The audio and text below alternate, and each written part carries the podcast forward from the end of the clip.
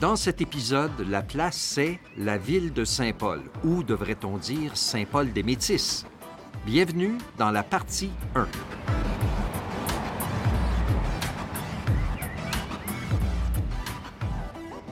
La place est membre du Alberta Podcast Network. Et bon matin, Denis. Bon matin, Ronald. Je sais qu'il ne faut pas dire bon matin, mais. Ah non? Non, Ben, apparemment. ben, bon matin, José, quand même. Oui. Et bon matin, Isaël. Bon matin, merci. Alors, on est à Saint-Paul-des-Métis. On est à Saint-Paul. On est sur la rue principale, la 50e avenue. On commence notre trajet aujourd'hui euh, près de, de la. ben, devant euh, la plaque commémorative, justement, de, de la mission Saint-Paul-des-Métis. On va s'inspirer aujourd'hui de la Art Walk, de la marche euh, artistique, ou en tout cas pour, des œuvres d'art.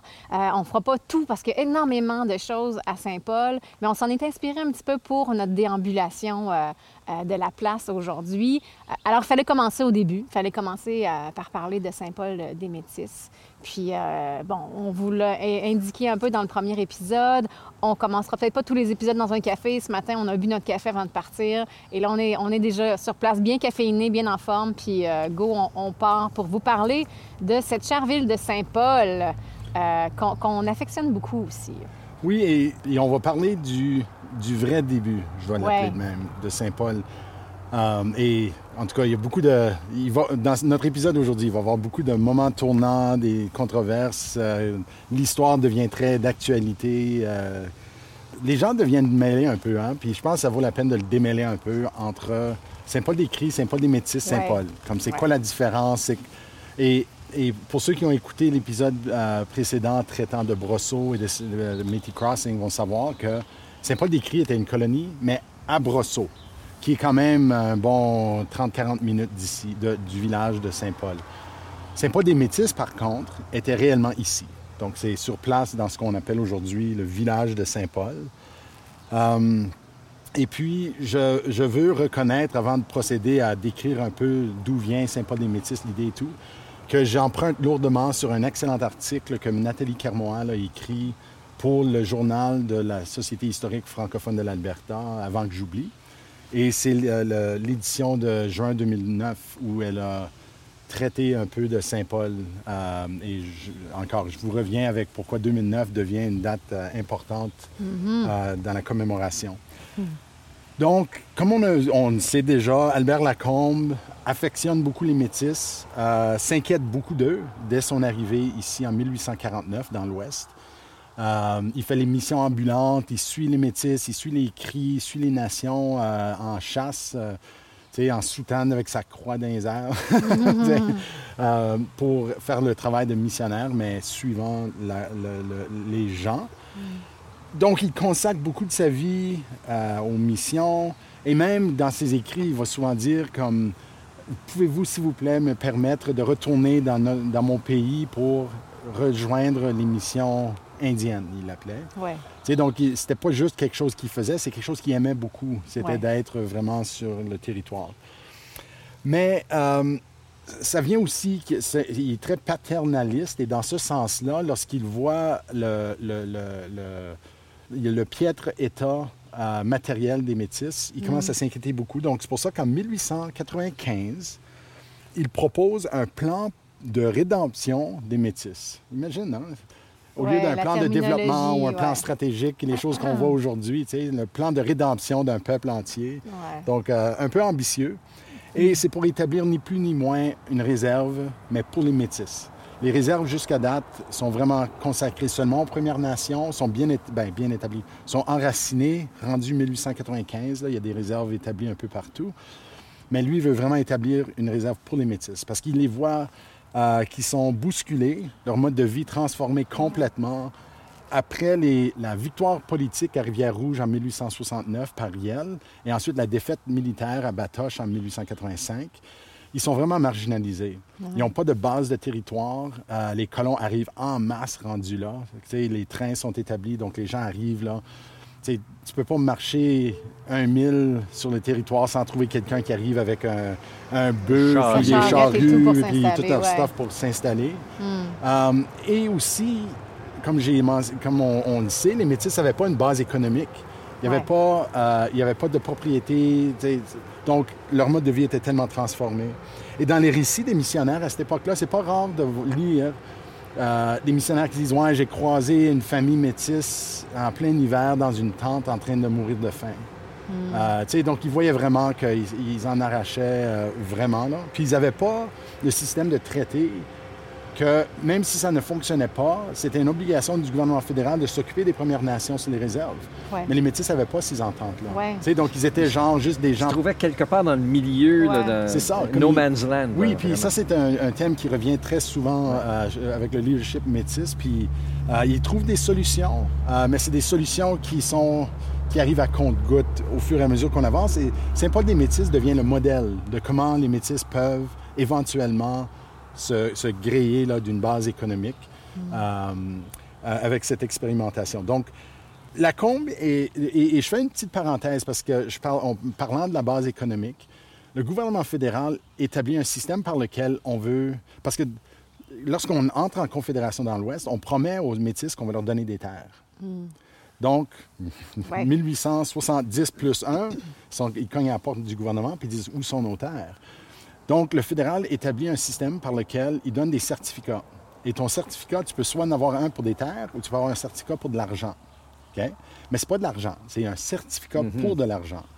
Et le système, c'est appelé script, pas scripta, Métis script. Et ce qu'ils font avec ça, c'est que si tu vis à, à- au fort Chipewyan, il faut que tu ailles faire un, un affidavit à l'effet que tu es un métis, que tu es chef de famille et tout. Ensuite, tu reçois ton certificat de, de terre. Il faut que tu te rendes à un bureau des terres. Là, on va t'attribuer quelque chose, mais c'est pas nécessairement ce que là où tu vis. Là. Ouais, les métis sont établis. Si tu vis à Fort Chip, il y a une communauté à Fort Chip. Ouais. Ben, si on va te donner une terre pour te déplacer à Red Deer ou à Lethbridge ou quelque chose comme j'exagère un peu, mais juste pour Mais dire. ouais. C'est- T'as pas le choix, là. Et ça, c'est si tu comprends le système financier, juridique, politique que ça prend pour comme faire le, le homesteading en tant que tel. Donc, il y a très peu de gens qui profitent vraiment Ben du oui, système des c'est- terres. C'est tellement ouais. conditionnel. Oui. Ouais. Et donc, certains le font, comme Garneau le fait éventuellement. Il y a, il y a certains métis bien nantis qui s'organisent. Mais pour la plupart des gens qui sont ces pauvres-là, qui sont dans une tente euh, déplacée, euh, ils, ils auront tendance à aller avec option 2 et c'est les certificats d'argent. D'argent. Donc, ils choisissent plutôt l'argent. Là, c'est un certificat pour de l'argent. Donc, si tu es à Fort Chipewyan, puis un blanc arrive, puis il dit Tu as, du script pour, euh, je sais pas, 100 pièces disons. Je vais te donner 50 pour ça. Ça se met à marchander, en un- fait, pour pas la valeur. euh, Parce que soit tu te rends à un Ah. bureau des terres pour obtenir ton 100 pièces, ou tu prends le 50 pièces que monsieur t'offre immédiatement. Ah. Donc, les gens constamment se font enlever. Ça, c'est, ça, c'est les deals au moins qui sont comme négociés. Il y a des gens aussi qui passent puis ils disent Je vais prendre le script de tout le monde ici. Moi, je suis courtier et je vais aller le, cacher pour vous autres. argent. Et je reviens avec votre argent. Ils sont Oh. plus jamais vus. Donc, c'est un système qui est fait pour la dépossession. Ouais. C'est pas un système fait pour qu'il y ait une base économique qui se construit chez les Métis. Puis, ça vaut la peine de dire aussi qu'en 2013, ils ont gagné un- une cause juridique disant que tout ce système-là Oui. était une abdication de la responsabilité constitutionnelle. Donc, ils ont rétabli que le gouvernement fédéral doit encore établir une base territoriale, économique pour les métis. Euh, ça, c'est à partir du Manitoba que ça s'est gagné. Là. Donc, c'est fédéral, c'est pas un système albertain. Je vais vous revenir avec ce qui a été implanté ici. Mais en tout cas, ça, c'est important pour comprendre un peu. C'est un système qui s'applique aux métis différemment que les Premières Nations. Bref, Lacombe, il témoigne tout ça. Puis il dit, il faut trouver un autre système. Euh, donc, il propose au gouvernement McDonald, puis en, en chemin faisant, ce qui se fait remplacer par le gouvernement de Wilfrid Laurier, une, une solution. Il propose de donner aux Métis une zone géographique qui ne peut pas être colonisée par personne autre que des Métis. Donc, une réserve. Et donc, tu peux homesteader autour, tu ne peux pas homesteader dans les 19 000 acres consacrés à Saint-Paul-des-Métis. Le fédéral octroie une subvention de 2000 dollars, euh, qui n'est pas beaucoup, point. Même Ouais. à l'époque. Pas aujourd'hui, pas dans ce Ouais. temps-là. C'était insuffisant, mais c'était un début. Euh, c'est pas des terres, on leur donne pas des Non. terres qui leur appartiennent. c'est une vraiment. réserve, donc une ça appartient à la ça. couronne. Ça, c'est un facteur très important dans Ouais. le- l'éventuel euh, Oui. issu là, de la colonie. Et c'est une terre de la couronne, on attribue ça pour 90 ans, 99 ans, Mhm. avec un bail d'un an, d'un dollar par année. Donc, Mhm. c'est symbolique. Ouais. Les Oblats avaient demandé, en fait, des terres plus au sud, comme un peu dans la région de Wetaskiwin et ça, mais c'est jugé comme c'est trop bon. C'est de trop bonne terre. C'est des trop bonnes terres. Ouais. Donc, on les envoie dans cette région qui est quand même aujourd'hui connue comme une bonne terre agricole, mais à l'époque était vue comme un petit peu marécageux, euh, tu sais, pas nécessairement super bien faite pour la- l'agriculture massive. Finalement, ça, le devient, mais à l'époque, on était inquiet là, qu'on- que c'était pas pour nécessairement fournir pour les besoins de la colonie. En plus euh, de, de ce qui. Ben, à l'intérieur de ces- cette euh, réserve-là, je ne veux pas l'appeler réserve parce que ce n'est pas une réserve réellement, là, c'est une colonie. Quatre parcelles de terre sont mises de côté pour l'église, pour une école et un presbytère. Et chaque famille est supposée de recevoir 80 acres. Donc, ça, des fois, c'est négocié, des fois, on prend un petit peu plus, un petit peu moins, mais en gros, ça, c'est la promesse. Et Lacombe, il écrit des lettres dans les journaux de l'Ouest canadien disant aux Métis, venez-vous-en. Euh, donc, c'est un peu une vente, euh, tu sais, du, marketing euh, promotion, Une vente était super bon là-dedans. là. Ouais. On délègue le père Adéoda Terrien pour être responsable de la colonie. Ça, c'est en 1896. C'est vraiment le début. Sur le territoire ici, il y avait déjà trois familles métisses établies, euh, Pierre et Simon Desjarlais, ainsi que Joseph Cardinal. Et puis, il y a 30 familles qui s'ajoutent immédiatement euh, ici. Et l'année d'après, on se rend jusqu'à 50 familles qui s'établissent sur ce territoire ici de Saint-Paul. On construit chapelle, presbytère, scierie de moulins, euh, et puis euh, c'est tout le monde qui se met à la tâche. Et au début, on réussit très bien. Euh, les gens voient de, de la possibilité, ils vendent de, de leur bois, commencent à vendre des, des- de, de ce qu'ils récoltent de leur moisson. Donc ça commence bien, mais en termes de, de subventions, contrairement aux districts scolaires, par exemple, qui ont un pouvoir d'imposition, il n'y a pas de pouvoir d'imposition sur des terres de la couronne. Ah ouais. Pouvoir d'imposition. sur l'éducation. Ah, OK. Tu sais, Donc, si toi, tu étais homesteader à côté d'un village, puis tu payes, tes im- tu payes des impôts envers ta communauté, Mhm. et avec ces impôts-là, on peut bâtir une école, en- embaucher oui, une oui, enseignante, tout ça. Eux, ils dépendent entièrement de, de, de- de la charité, en fait. Donc, Lacombe passe la plupart de son temps à aller en Europe, en- au Québec, aux États-Unis, faire du prélèvement de fonds pour Saint-Paul-des-Métis. Pour Saint-Paul des Métis. C'est- Wow. Il, recueille comme dans un de ses voyages, il revient avec 22 000 dollars. Tu sais, Donc, il réussit quand même assez bien, mais on parle d'une grande communauté, là, sais, et qui n'a pas, encore une fois, le pouvoir économique qu'une communauté de colonisateurs a. Et euh, donc, en tout cas, c'est, c'est- on commence à voir les effets de ça. Euh, il y a aussi une genre de concurrence avec Saddle Lake, parce que là, les, les méthodistes sont établis là. Je dis les méthodistes, une église protestante, Protestante. en tout cas, sont là. Et c'est la concurrence. Qui a la meilleure école? Qui a... euh, euh, Et c'est une, offre et c'est plus? une autre forme de réserve de colonie. Ben, c'est une réserve, les c'est carrément une réserve CRI. OK. Euh, mais on voit que les missionnaires là-bas jouent des jeux, puis tout d'un coup, ils vont trouver qu'il y a des familles qui se sont déplacées. Puis, Hmm. euh, donc, c'est comme la mission de Lac-la-Selle euh, joue aussi. Donc, ici, comme on dit aux gens, comme au nom de bon Dieu, mettez-vous à l'ouvrage pour essayer de faire ci, ça, ça. Tandis que là-bas, ils avaient une autre approche qui est un petit peu plus euh, du fric. C'est ça commercial, l'éthique, l'éthique Ouais. protestante. Et, et les, Ouais. et les- les catholiques, ça les rend fous. Ils, disent- ils haïssent l'idée là, qu'avec un peu de cash, là, que les gens changent de, changent de bord, si on veut, euh, Ouais. changent d'équipe. Donc, comme j'ai mentionné, la, la colonie commence et réussit assez bien au début, mais les Métis se sentent de plus en plus trahis un peu par la promesse qui leur a été faite. Euh, dans un effort de recrutement, euh, sais, on a fait toutes ces belles promesses-là, mais là, une fois ren- rendu, on se rend compte que tout est à déchiffrer, puis on met tout sur, tout sur no- notre dos. Euh, Il n'y a pas d'impôt comme, tel- comme on connaîtrait euh, dans le système occidental, mais on bûche et puis on prépare le bois, puis la plupart du bois, il faut que ce soit utilisé pour la construction. Donc, on peut même Oui, pas oui. profiter écono- économiquement Ouais, de c'est notre travail. circulaire, C'est circulaire. C'est ça. Euh, et c'est un système qui peut fonctionner si tu as le temps de faire grossir ça et de commercialiser un jour. Ouais. Mais tu sais, après, après 10 ans, euh, il y a de la frustration qui s'installe. Il y, a, il y a vraiment un moment charnière qui décide du sort de Saint-Paul-des-Métis, et c'est l'incendie de l'école. Et une fois que l'école brûle, et on parle d'un énorme bâtiment, là, c'est pas juste une petite école de, une petite école de prairie, là. Là, les missionnaires sont, sont c'est- fini pour eux autres. Déjà qu'ils se sentaient mal appréciés, euh, ils se sentent, et faut mettre ça dans la tête de quelqu'un qui se pense très paternaliste, là, ils s'occupent de leurs, leurs ouailles, Ouais. euh, et on nous brûle notre école. Parce que est-ce et- que c'est pas les élèves? Moi, j'ai lu, je sais pas si c'est véridique, mais j'ai lu les élèves mettent le feu au pensionnat en 1905.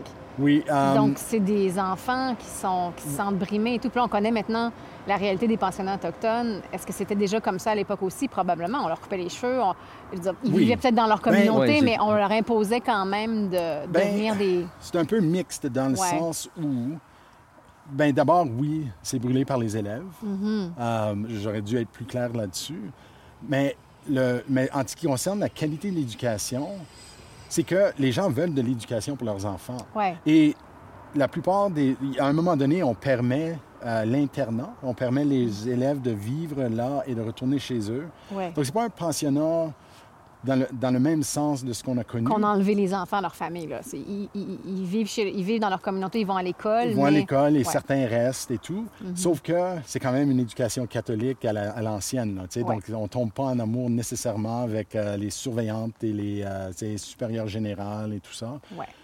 Euh, Terrien lui-même n'est pas très apprécié. Euh, il y a un caractère qui n'est pas le même que le père Lacombe, qui est bien aimé plus.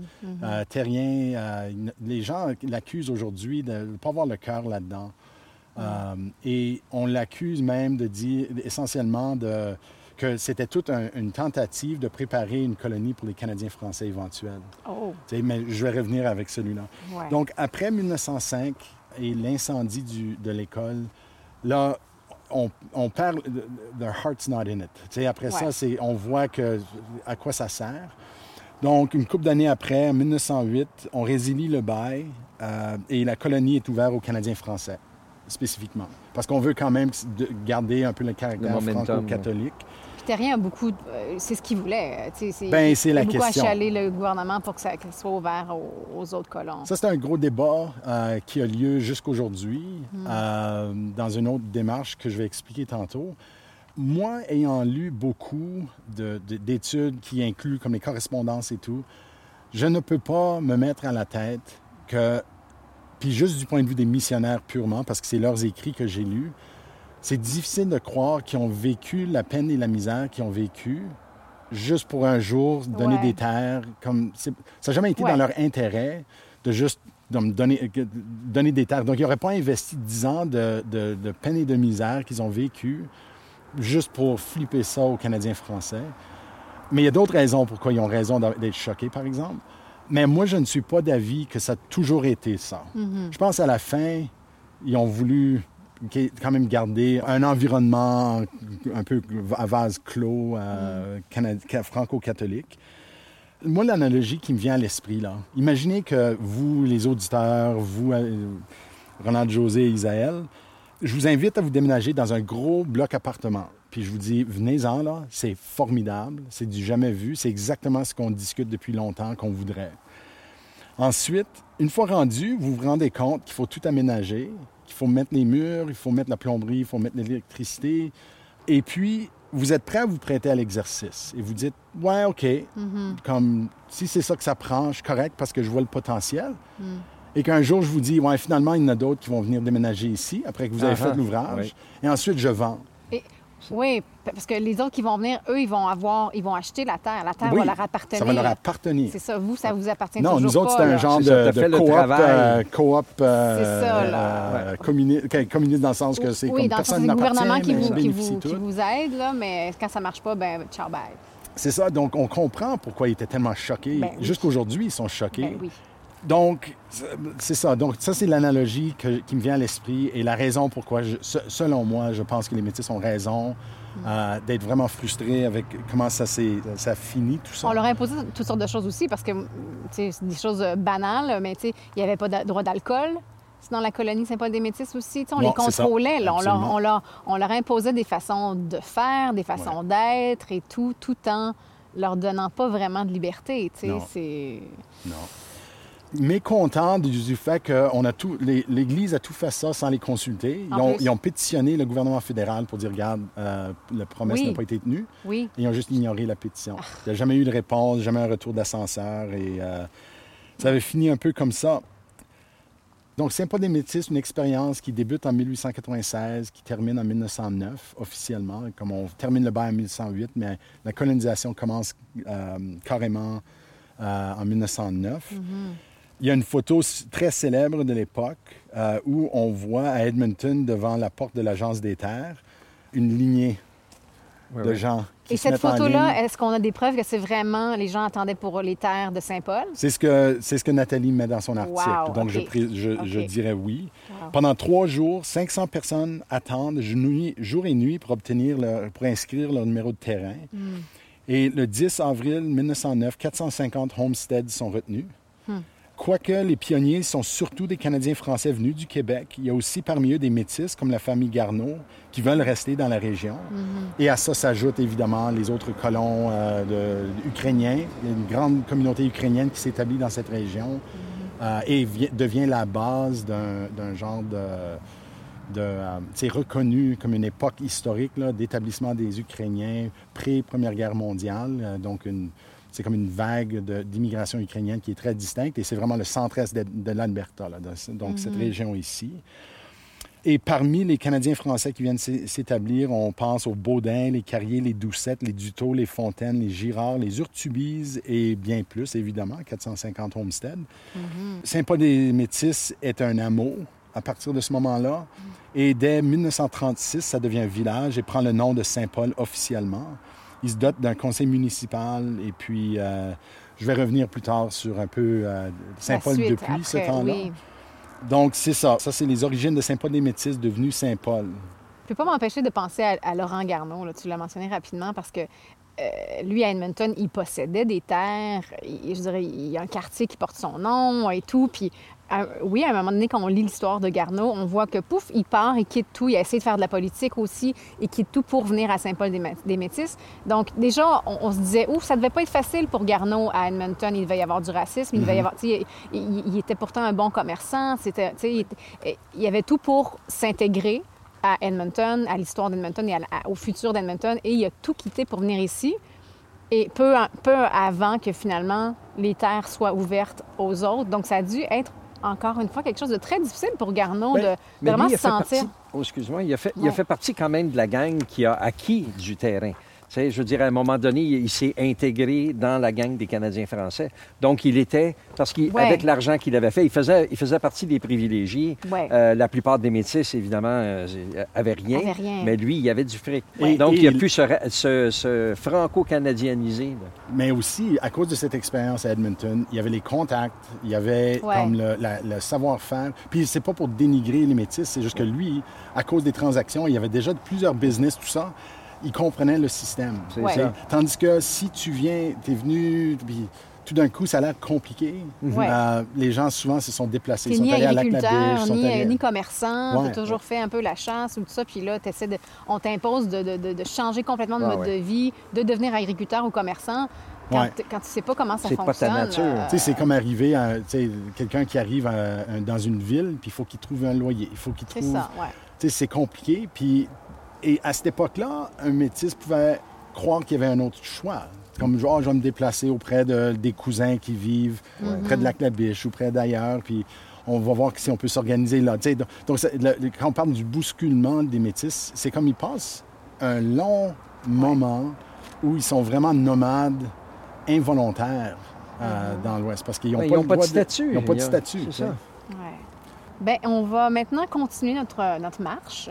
euh, on, se dépla- on se déplace quelques pas, pas très loin, et même on le voit d'ici, là, euh, une structure tout à fait euh, étonnante. On change pas mal de sujets, vraiment, ça va être autre chose. Une autre époque euh, des années 60 de Saint-Paul. Allons-y. Un segment pas mal spatial, celui-là.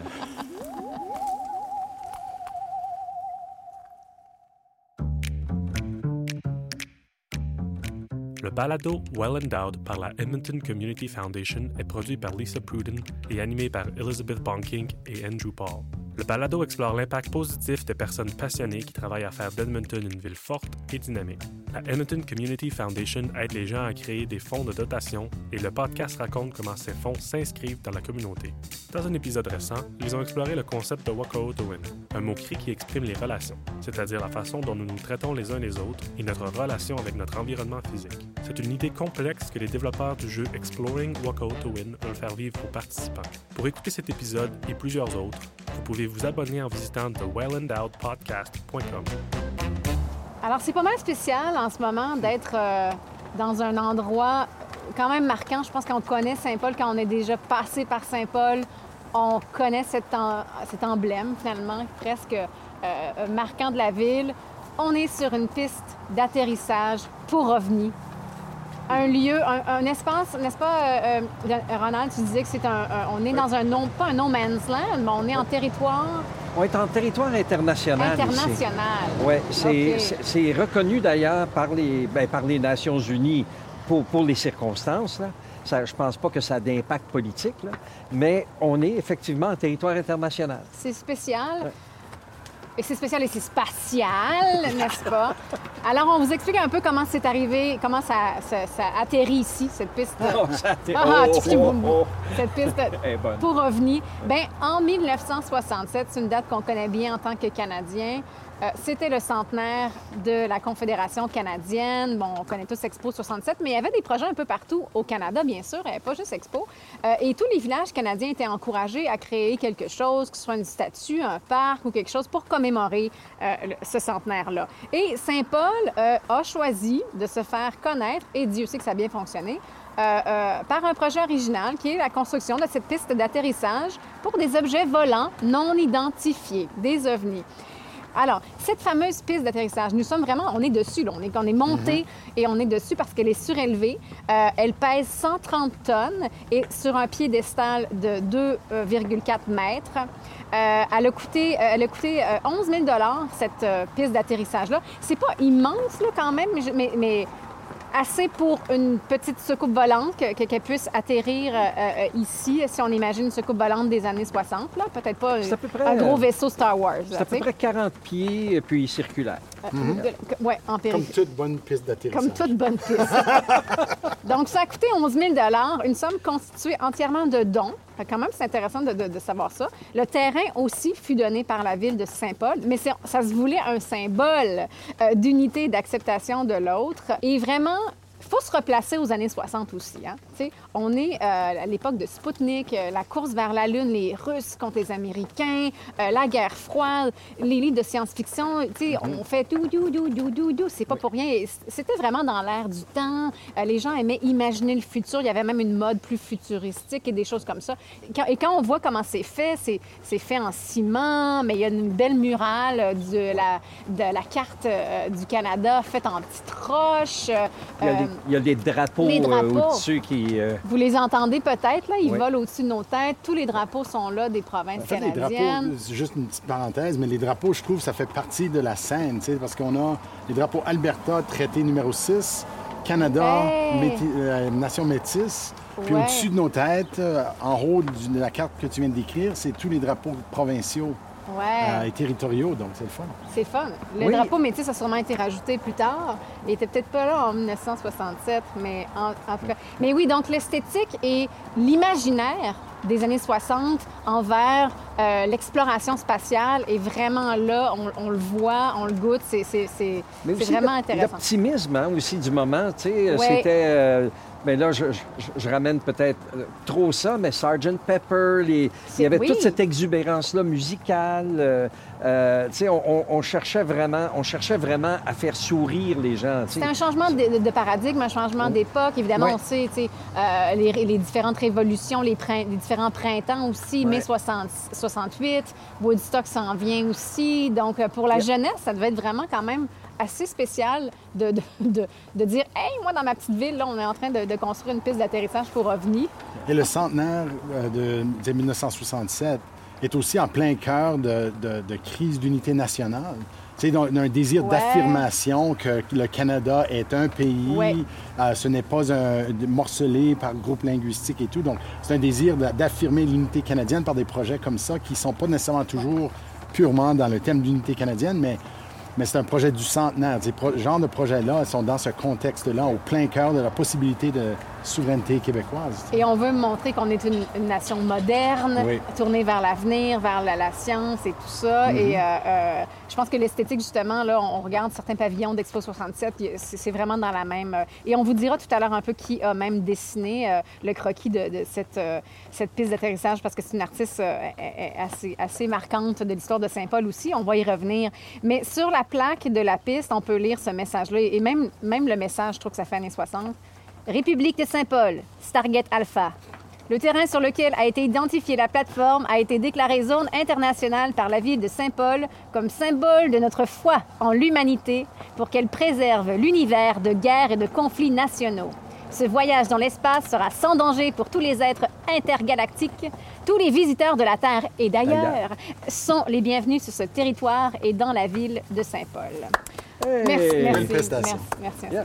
Euh, dans les années 90, on va ajouter, parce que là, il y a la piste ici et maintenant, il y a, il y a un centre touristique qui est ajouté quand même plus tard, dans les années 90, parce que le- vraiment, ça remportait un certain succès et, et je pense que tout le monde en a profité. Donc, ce centre touristique-là est en forme de soucoupe volante, en tout cas au vaisseau spatial, un peu, euh, euh, pas tout à fait à la Star Wars, mais presque. là.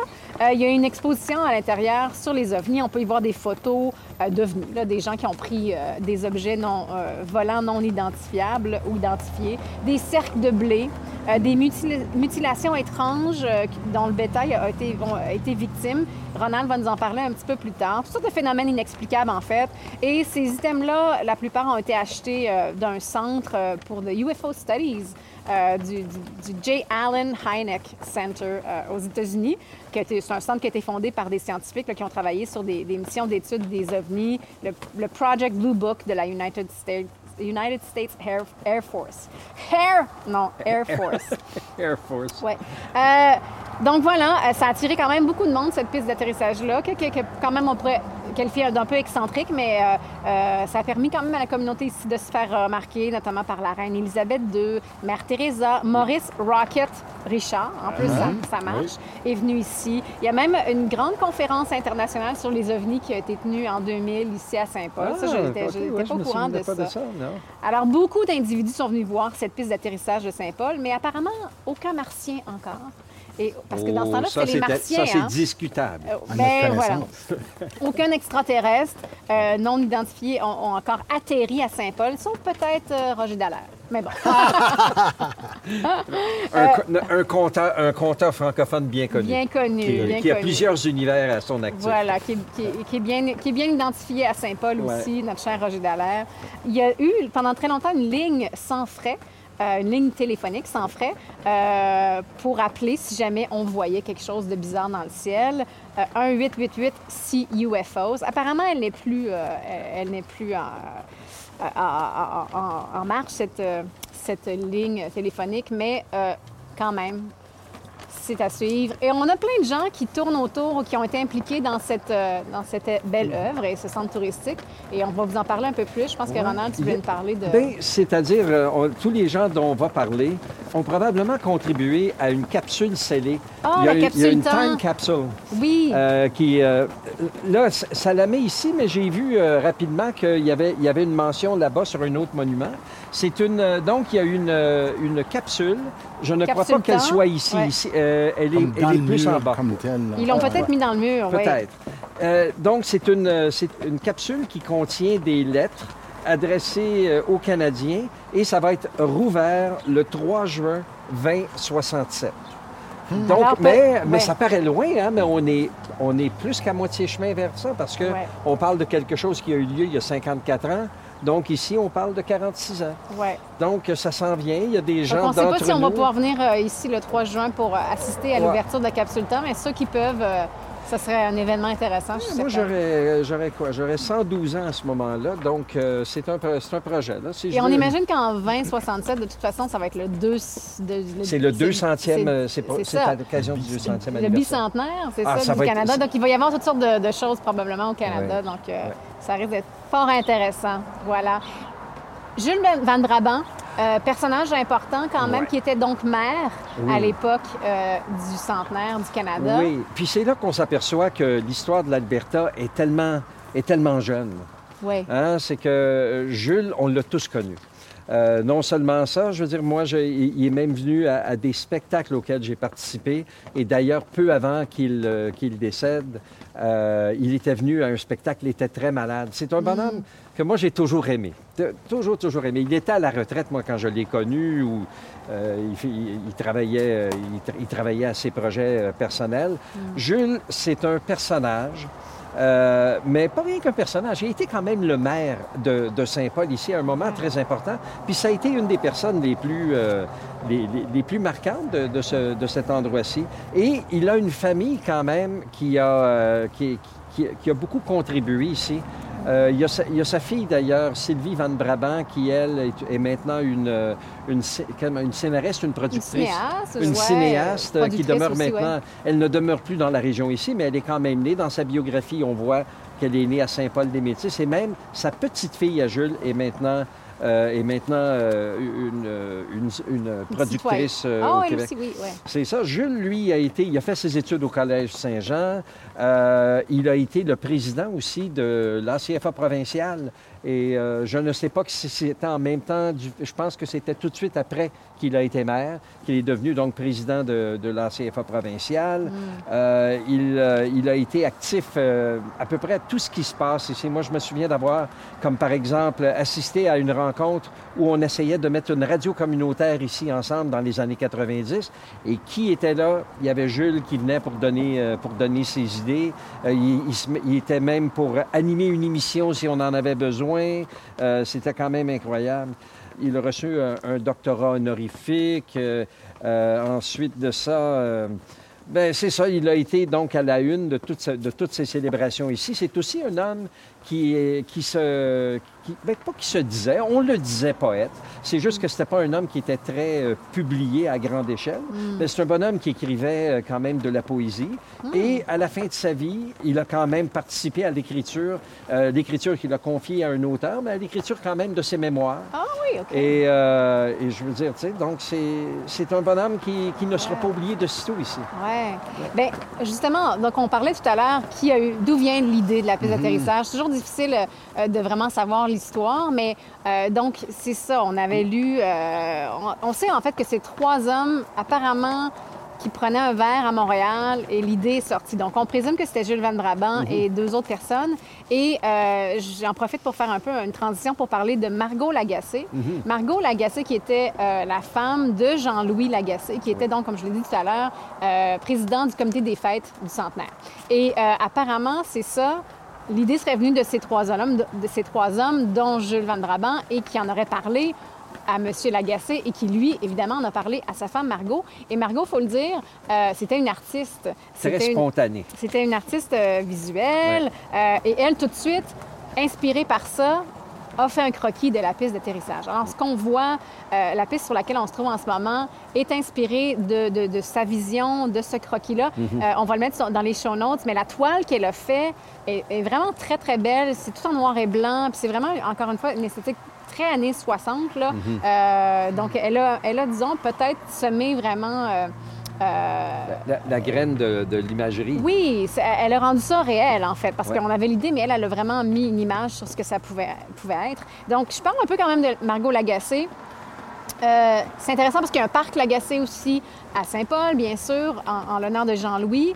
Et le nom est un petit peu euh, massacré, là. Et même, il y, a- il y a un article de, de la CBC, euh, il y a un reportage aussi qui est fait pour parler d'elle et de la piste d'atterrissage. Et on dit le GAS par certains moments, c'est L-E-G-A-S-S-E, E. et d'autres fois Legacy, comme, comme le mot C'est Legacy ça en qu'on anglais. avait entendu hier Et au, au restaurant. On parlait de Legacy c'est Park. ça. Donc, Ouais. les gens de Saint-Paul, malheureusement, ont comme un peu transformé Oui. le mot et ne savent pas que ça vient du, mot, du, du nom euh, de famille Lagacé. L-A-G-A-S-S-E, accent aigu. Voilà. Mais Margot, Marguerite, donc, mais Margot de son petit nom, c'était une artiste, euh, justement, elle a fait aussi euh, une centaine de, posters pour le centenaire à la main. Il y a un très bon reportage qui est facilement, euh, vous pouvez le visionner sur GEM, donc euh, la plateforme web de CBC. Euh, c'est une série de, de- émission documentaire qui s'appelle Big Things, Small Towns. On le sait, euh, dans l'Ouest, il y a tous ces, villages, tous ces villages où il y a un gros pierogi, une grosse saucisse, un gros euh, un œuf, un- bon, tu sais, ces choses-là. Donc, euh, ils ont consacré une série là-dessus. Et le reportage qu'ils ont fait sur la piste d'atterrissage de, de Saint-Paul est vraiment super. Et dans ce reportage, on rencontre la fille de Margot, Annette Lagacé. Et c'est là que Annette, en fait, elle a dit euh, ces trois hommes-là qui ont eu l'idée à Montréal, dans un bar, sont revenus voir mon père, Jean-Louis, qui était. euh, Donc, donc, en tout cas, euh, c'est un peu l'histoire, c'est là que vient l'idée. Mais Margot Lagacé, vraiment, elle était, elle touchait à tous les médiums. Donc, elle faisait du dessin, de la peinture, de la poterie, de la sculpture aussi beaucoup. Elle a travaillé, c'était vraiment une, une pionnière, hein, une avant-gardiste pour son temps. Parce que être artiste, en tant que femme, dans les années 50, 60, 70, quand aucune femme faisait ça, elle avait quand même six enfants à la maison. Elle enseignait aussi euh, l'art visuel au High School de Saint-Paul. Euh, donc, c'est un trailblazer, comme on dit en, bas, en bon anglais. Euh, C'était toute évidence, une femme assez excentrique. Euh, dans les dernières années de sa vie aussi, elle vivait off the grid, comme on dit en bon français, euh, vraiment en, en dehors du système et tout. Pas d'électricité, Ben, pas d'eau courante je- à un moment donné. Voilà, Yeah. c'est ça, être off the grid, puis c'est quand même spécial. là. Yeah. Elle vivait dans son château. Alors, les gens de Saint-Paul connaissent le château de Castle, de, de Margot Lagacé Castle, euh, à Horseshoe Bay Point, à Saint-Vincent, donc un petit peu euh, à l'extérieur de, Saint-Paul, qui est un, endroit qu'elle avait construit ou qu'elle a fait construire en blocs de ciment. Apparemment, ces blocs de ciment-là étaient un paiement euh, que son mari avait reçu, euh, donc Jean-Louis, qui était avocat, avait reçu pour un contrat. On dit que le château était hanté. Elle le croyait aussi beaucoup que ce château-là était hanté. Donc, une femme vraiment spéciale. Elle a écrit deux livres, euh, des mémoires de sa vie. Euh, le premier, My Haunted Castle, et le deuxième, My Haunted Castle Reincarnation. Donc, juste avec le titre, on voit que ça devait être une femme quand même assez particulière. Et bon, finalement, le château a brûlé, euh, malheureusement, emportant quand même plusieurs de ses tableaux. Mais sa fille Annette, à la mort euh, de Margot Lagacé en, en- en 2020. Donc, elle, elle est décédée il n'y a pas très longtemps. Euh, Margot, euh, Annette, sa fille, a tout légué, en fait, les, les œuvres de sa, de sa mère au musée. pour que... Donc, on, on peut aller voir ça. Il y a toutes sortes de choses, vraiment... Des artefacts. des- oui, des ouais. Donc, une, une femme quand même intéressante, importante, qui a contribué justement à, à- à ce, ce landmark, hein, cette- ce morceau de Saint-Paul qui est très marquant, euh, Margot Lagacé. Quelqu'un qui est, quelqu'un qui est beaucoup, qui- dans le fond, qui est plus connu internationalement, on dit. Euh, elle était quand même connue ici, mais ap- en termes d'appréciation de son art, Ouais. son art s'est rendu euh, à Ottawa, à Montréal. Euh, elle fait pa- probablement, là, là, je, je spécule, elle fait probablement partie de collections personnelles, même dans ce bout-là, ce qui Ouais. arrive quand tu es exposé euh, Ouais. dans, dans des trucs comme ça. Et, euh, mais ici, elle est, ce que, ce que j'ai vu dans les, après qu'elle est décédée, quand on allait dans la page des témoignages, il y a, il y a ça maintenant, tu vas en ligne, puis il y a une page de Oui. témoignages, j'ai été surpris parce que moi, j'ai, je- j'ai, j'ai jamais pensé que c'était pas une bonne personne, mais étant excentrique, tu as toujours l'impression que les gens pensent que, tu sais, il Ouais. s'est loin. Mais j'ai vu que des témoignages de gens bien ordinaires qui disaient à quel point qu'ils la trouvaient généreuse, Ouais. gentille Ouais. et, et tout ça. Tu sais, donc, euh, oui, on la connaît comme étant excentrique, mais dans le fond, c'était aussi une personne avec un énorme cœur, d'après ce que je, je Ouais. vois, très généreuse avec euh, sa personne et aussi ses choses. Elle donnait de la poterie Oui. des choses comme ça. Oui. Yeah. Donc, euh, je, suis content, je suis content que tu en as parlé comme ça, Margot, Ouais. parce que c'est quelqu'un aussi qu'on a connu en personne. Oui, Donc, les arts visuels, en fait, beaucoup d'artistes très importants. On va parler de, de certaines autres personnes. Euh, à Saint-Paul, vraiment, il y, a, il y a une fibre artistique Ah super euh, développée. On a mentionné Roger Dallaire tout à l'heure. On a notre cher Daniel Gervais, violonneux. Mm-hmm. Euh, donc, vraiment, euh, et plein d'artistes visuels. C'est inspirant d'être ici. Ça donne le goût de s'envoler. Alors, on va peut-être pas s'envoler, mais en tout cas, on va marcher jusqu'à notre prochain arrêt.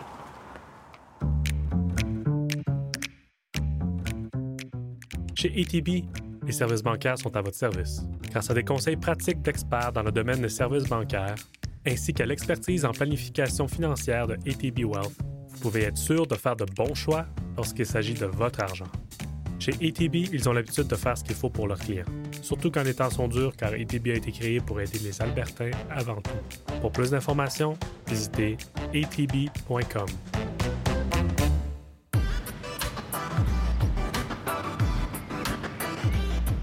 Vous venez d'écouter le premier épisode de La Place consacré à la ville de Saint-Paul. Pour la suite, ne manquez pas les parties 2 et 3. À très bientôt dans La Place.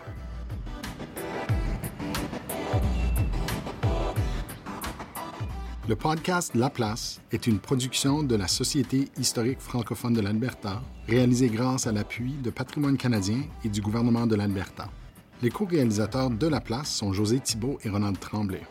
Le sonorisateur, monteur et génie des technologies en chef est Isaël Huard. Je m'appelle Denis Perrault, directeur général de la Société historique francophone de l'Alberta et producteur exécutif de La Place. Pour connaître nos sources et pour donner vos commentaires, rendez-vous à laplacepodcast.ca ou cherchez Histoire AB sur Twitter, Facebook ou Instagram pour nous suivre.